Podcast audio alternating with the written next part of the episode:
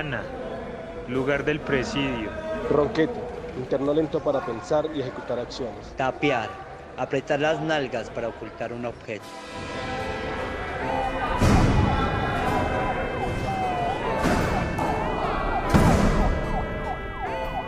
Desde que el confinamiento obligatorio comenzó en Bogotá, Heidi Hill, profesora de literatura en la cárcel distrital y en varias uris de la ciudad, supo que las cosas cambiarían radicalmente. Tuvo muchos trabajos difíciles antes, incluso recuerda que cuando era profesora de una comunidad indígena, los estudiantes le hicieron creer por un mes que no hablaban en español. Pero sin duda, el de ser profesora en centros de reclusión en tiempos de coronavirus ha sido el más difícil. Bienvenidos al episodio de hoy.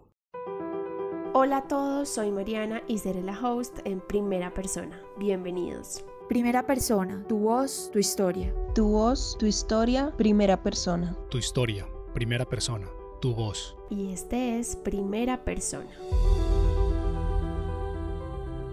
me tocaba armar como unos 50 armarios con un destornillador y fue como, esto es imposible. Y desde ese primer día fue como, no, me toca que me presten eh, presos, que me presten PPLs para armar eso. Y desde ese momento ya empezó la interacción con ellos. Y fue de enseñarles como hay libros que se llaman literatura, pero hay otros libros que son de derecho, hay otros libros que se llaman filosofía y como esa clasificación así bibliotecaria, para ellos era como, uy, o sea, no todos los libros son iguales. Y yo ahí empecé a darme cuenta de, carajo, ellos no les ha pasado la escuela, nunca les pasó la escuela, y el primer estamento que les llega es la cárcel.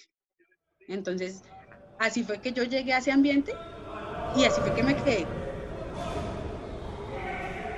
Después de eso, la biblioteca se convirtió en un espacio de libertad, tanto para ellos como para Heidi. Pasaron del castigo a la confianza, en cada libro encontraban su propia vida narrada. Por un par de horas, los pabellones parecían más clubes de lectura que centros de confinamiento.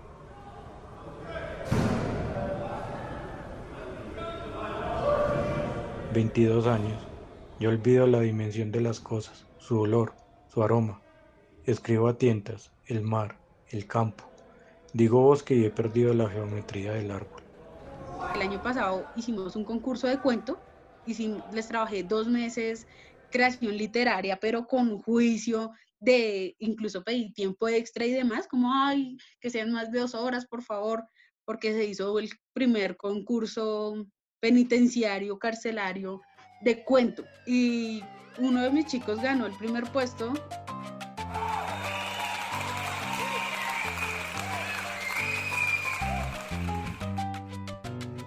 hice un orden del día y un señor que estaba privado de la libertad, que era sociólogo, hizo las palabras de bienvenida para la gente y, entregamos los premios y se les hizo cartón y el señor que ganó, que había habitado calle, se puso a llorar y nos dice, no puedo creer que hoy sea el día más feliz de mi vida. Y yo dije como, ¿cómo carajos es el día más feliz de alguien estando en la cárcel? Y y ese señor siempre, o sea, siempre lo va a tener en la cabeza porque verlo llorar y esa emoción de decir gracias y todos lo felicitaban, ¿sí? Y era una persona que era, em, que, le, tenía muchos problemas en, en su celda, ¿sí? Digamos, una cosa es la cara que yo conozco y otra lo que sucede adentro.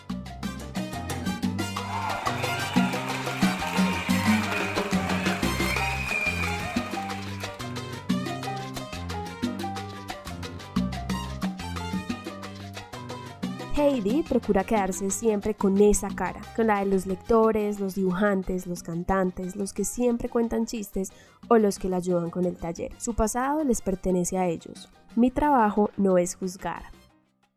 Algo que detesto es llegar a enterarme de por qué están ahí. Me duele mucho, porque digo como, uy, no, es, es inmediato que a uno le cambia la perspectiva de la persona. Siento que es imposible que no sea así. Entonces no me gusta enterarme porque para mí es ese señor que tiene sus tres hijos, que la lucha diaria lo llevó de pronto allí, que es muy gracioso, que dibuja terrible, pero escribe bien. Pero en la vida real, mantener esa distancia no es tan fácil. Hubo un momento, sí fue muy crítico, que fue como en octubre del año pasado que yo dije, yo ya no puedo más. No puedo más, esto me quedó grande, eh, me estoy congestionando mucho, no podía dormir. Y fue en las marchas de noviembre del paro que hubo aquí en Colombia. Yo me subí a un Transmilenio súper lleno, gritaron, profesora, el señor que iba a mi lado había sido un señor que estuvo preso durante ocho meses en mis talleres. Y apenas me vio, fue, y, y fue tan repentino que apenas me dijo, profe, me, me, alzó los brazos y como, abráceme, estoy libre. Y, y, me, y me dice como, profe, yo no pensé que la volviera a ver. Y en esas tres horas de Transmilenio lo conocí, lo que no lo conocí en ocho meses en la cárcel. Yo tuve la crisis, como les dije, en octubre, que dije, no puedo más. Y en noviembre me encuentro a este señor diciéndome como, gracias, le ayudó un montón, me la paso ahora leyéndole poesía a mi novia. Y gracias. Y yo quedé como, wow, no, ya no renuncio, vale la pena, vale la pena llegar a la cárcel, pasar por todo el sistema de seguridad, que te revisen 50 mil veces, que de pronto ese día el guarda, el policía o el encargado está en mal genio y no lo quiere ver a uno ni en pintura, porque salen comentarios como a qué viene a leerle a violadores, sicarios, asesinos y demás, y mm, como que no importa, valen la pena. A pesar de los días duros, esa sensación de que valía la pena siempre regresaba. Pero ahora que hay más de mil contagiados de coronavirus en todas las cárceles penitenciarias y URIs del país, las cosas han cambiado. Los internos están angustiados y los motines se han hecho frecuentes. Para los talleristas, profesores y demás trabajadores solo queda el miedo. Heidi abrió un hueco a la libertad a través de la literatura de viajes, de las cartas y la poesía. Benedetti y Cortázar, dice ella, son los autores favoritos de la cárcel distrital. Pero esa libertad ilusoria ya no es suficiente ante una realidad tan abrumadora como la que están viviendo. Yo llegué después del simulacro y que nadie quería salir y yo, ¿cómo? ¿Que nadie quiere salir? Imposible. O sea, ellos mil veces prefieren salir a la biblioteca a estar con 70 personas en una celda. Lo que nos dimos cuenta fue que no es que no quisieran recibir los talleres, sino que tenían miedo. Ellos no sabían nosotros de qué localidad íbamos, si ya estábamos contagiados o no. Precisamente ese fin de semana hubo motín en casi todas las cárceles, en las URIs, en los centros, hubo motín en todo lado. El intento masivo de fuga que se produjo de manera simultánea en al menos 12 cárceles del país, generando un verdadero caos en los centros penitenciarios y en sus alrededores. Los Ellos tenían ese miedo de que nosotros los contagiáramos, pero relativamente nosotros teníamos miedo de que tal hagan motín qué tal hagan motín, qué tal pase esto, qué tal alguien se revele. Y ahí se perdió ese proceso en la medida de que ya no, sí, no se pudo dar continuidad a lo que veníamos. Muy buenas tardes, pues todo empezó hacia las 8 de la noche. Algunas cárceles nacionales del país salieron a hacer un cacerolazo. Sin embargo, esto pasaba en las horas y empezó a tornarse de otro modo. Hacia las 9 de la noche... Lo primero que nos dijeron fue como tenemos que pausar dos, tres días y tenemos que reorganizar los protocolos internos, ya no los externos de ingreso, sino ya no pueden estar con dos se levanta un solo preso, ¿usted qué va a hacer? La policía es muy dura con eso y es, ¿usted qué va a hacer si es mujer? O sea, yo lo siento así. Del grupo de 20 antiguos, solo uno quiso volver al taller. Él me dijo como, no, yo primero dije no, pero ya me di cuenta, profe, que no nos van a soltar, que vamos a seguir aquí y que o salgo aquí con el miedo de que me contagie o me quedo allá encerrado viendo cuatro paredes todos los santos días, porque algo muy importante y es que como medida se tomó eh, que no los visiten. Ellos no tienen visitas. Generalmente ellos los visitan una vez cada 15 días, durante 10 minutos. Y esa es la gran esperanza de ellos, que llegue ese domingo, que lleguen esos 10 minutos y puedan ver a su familiar. Y ya no existe.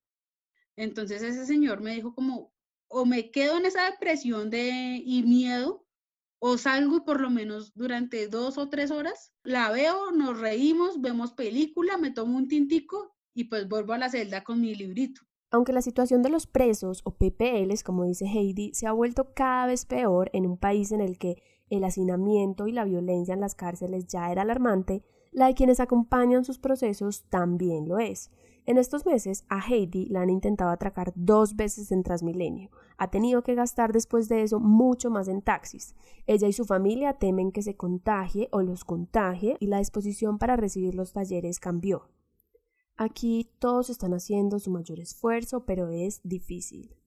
Yo siento que mi mamá sí se congestiona mucho, como Heidi tiene que salir, va a ir a juntarse con mucha gente, con muchos policías, en la policía están contagiados muchos, eh, uno no sabe, por ejemplo, hay otra URI eh, que en las noticias hoy salió que están con 20 contagiados y ni por más eso en mi cabeza empieza a maquinar y empiezo a pensar en, ¿será que en la mía también? ¿Será que en la cárcel, en la cárcel hubo un guarda con coronavirus, por eso allá se cancelaron los talleres? ¿Será que sí? Y hay lapsos en donde medio me da tos y yo lo primero que pienso es, ¿a quién toqué? Y ahorita pues sí, ha sido muy triste porque la biblioteca en parte tenía el color de cada ocho días teníamos un invitado, un músico, un artista, y a ellos les encanta eso porque ellos dicen como, yo, un, sí, un señor que no tiene nombre ni nada, que no sabe leer, está entrevistando, está cantando, está conociendo a este periodista famoso o no, pero es como, carajo, puedo hacer otra cosa diferente. Me decían, no puedo dormir. Y yo, pero tranquilo, me dicen, no, es que me da mucha pena no hacerlo bien, profe. Entonces es curioso porque pues ellos vienen de otros contextos de, de, bueno, están condenados por múltiples cosas, pero porque nunca les llegó la escuela, digamos, es como mi gran reflexión personal en ese aspecto, es que nunca les llegó, nunca les llegó el Estado de otra manera, sino ya con punitivamente, ya, castigo. Entonces, sí, sí cambia un montón esas dinámicas así, de prepararnos. Esa emoción se perdió un poquito, pero ya sabemos que lo poquito que se puede hacer en cuarentena es ya un milagro, entonces ya como que cada día es como quién sabe si nos vemos mañana. Heidi se ha bastado de la mitología nórdica, griega y precolombina para que los presos vean que los miedos de los hombres, las pestes y enfermedades han sido una constante en la humanidad. Esa es su forma también de desahogarse, de sacar todo lo que la angustia sin ponerle más peso a sus alumnos que ya tienen suficiente con sus propias realidades. Tras varios segundos de silencio, cuando ha quedado la sensación de que esto está perdido, de que se siente ahogada entre su trabajo y el deber, añade. Con o sin pandemia, cada vez que un preso lee por dos minutos un poema y me dice que le cambió la vida, que cuando salga quiere ser escritor, yo me voy con esos dos minutos y siento que todo valió la pena. O no, hay que seguir, hay que seguir.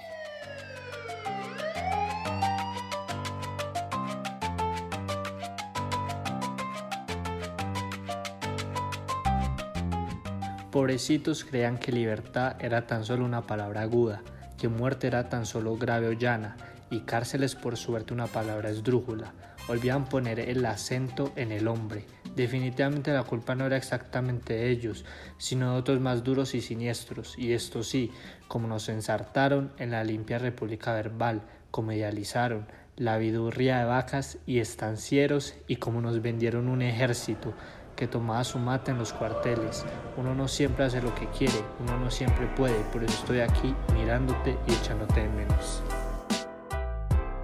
Agradecemos a quienes representaron las voces de los presos que por razones de seguridad no pudieron aparecer acá. Las definiciones que escucharon al inicio vienen del diccionario canario, creado en los talleres.